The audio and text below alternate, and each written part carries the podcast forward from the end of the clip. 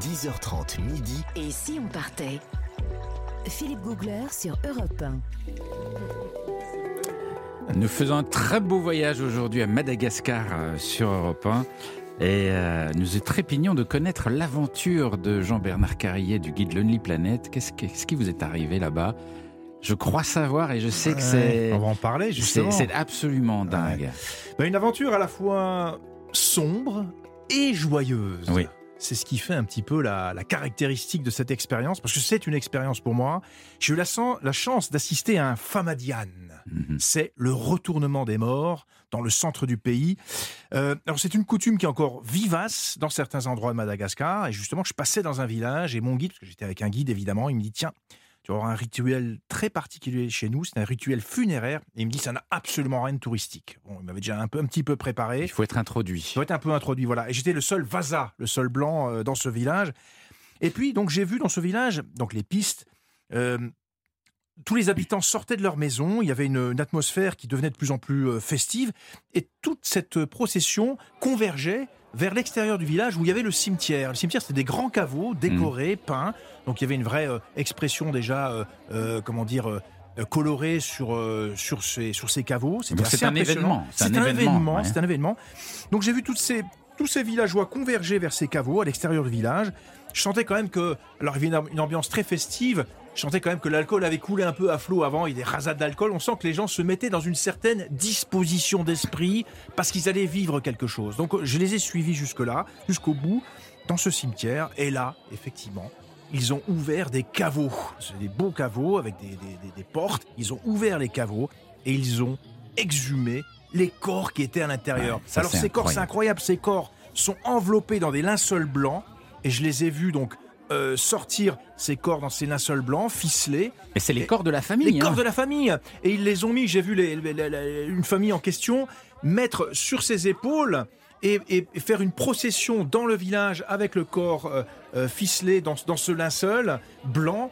Et le corps passe de, de, main en main. Il est, il est, il est, comme un fétu de paille qui, qui, est, qui, est, transporté par une haie d'honneur, en fait. Mais je me dis, mais qu'est-ce qui se passe? C'est incroyable. Tout ça dans un joyeux bazar. une espèce de transe, parce qu'il y a l'alcool qui a joué, il y a une ambiance de liesse. On sent que les gens passent dans un état un petit peu second. Alors le corps, il est, il est brandi sur les épaules. Et en fait, après, il le dépose j'ai vu les gens, euh, j'étais là, j'étais vraiment pas très loin, je les ai vus ouvrir, ces, euh, euh, enlever le linceul et le remplacer par un linceul propre en fait. Voilà.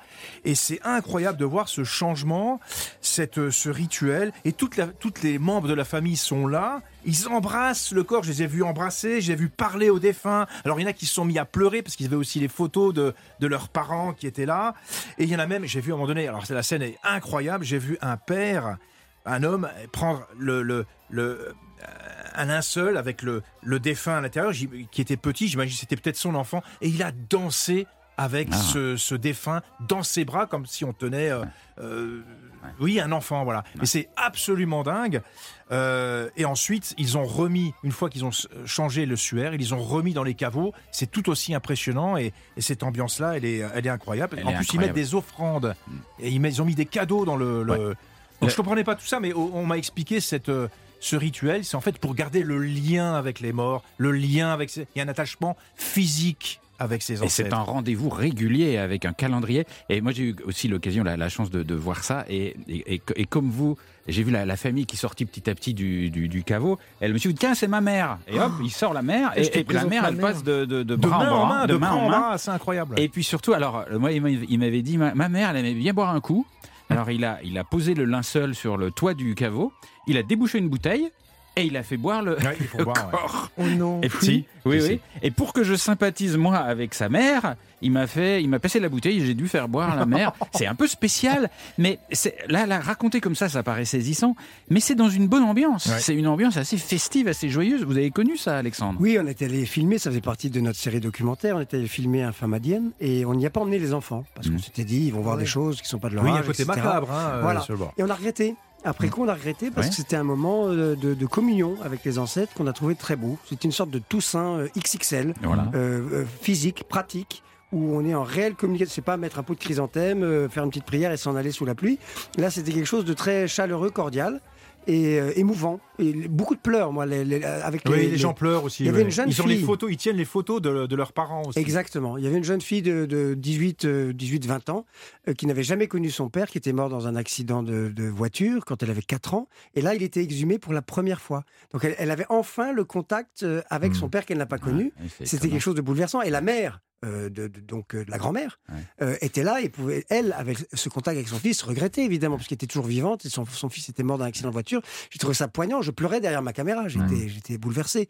Et, donc c'est beau, en fait, c'est très très beau. C'est beau et c'est touchant parce que, oui, il y a un des malgaches dans, dans cette cérémonie qui m'a dit, mais ici, on, la mort ne fait pas peur parce qu'on sait qu'on restera même mort en contact avec les vivants pendant des années et des années, parce que ce rendez-vous avec les morts, il est régulier, il est, prévu pendant des années. On est vraiment mort quand on est oublié. Oui, c'est ça. Et là, on n'est pas oublié. façon de pas oublier. Alors, il faut dire aussi qu'il y a des orchestres, hein. il y a une fanfare qui accompagne tout ça, donc ça, c'est magnifique. Vraiment, oui, c'est magnifique, ça aussi. À la flûte, à la caisse claire, ils sont très très doués au violon. C'est un art majeur. Et c'est magnifique. Moi, je, ça, on devrait en prendre exemple. C'est chargé d'émotions, c'est très poignant et c'est un, alors c'est pas un spectacle, hein, mais c'est un rituel dont on se souvient toute sa vie. tout à fait. Et vous avez raison, on devrait, vous avez raison, Alexandre, on devrait en prendre exemple parce que c'est une relation aux anciens, à la mort, qui, est très respectueuse. C'est-à-dire que c'est pas, euh, c'est fini, on oublie tout, on pleure et puis on passe à autre chose. Au contraire, le lien est comme éternel en fait. Oui, Absolument. Et bon, euh, il y, a ça à nos portes, hein, en Slovaquie. Ma femme est d'origine slovaque.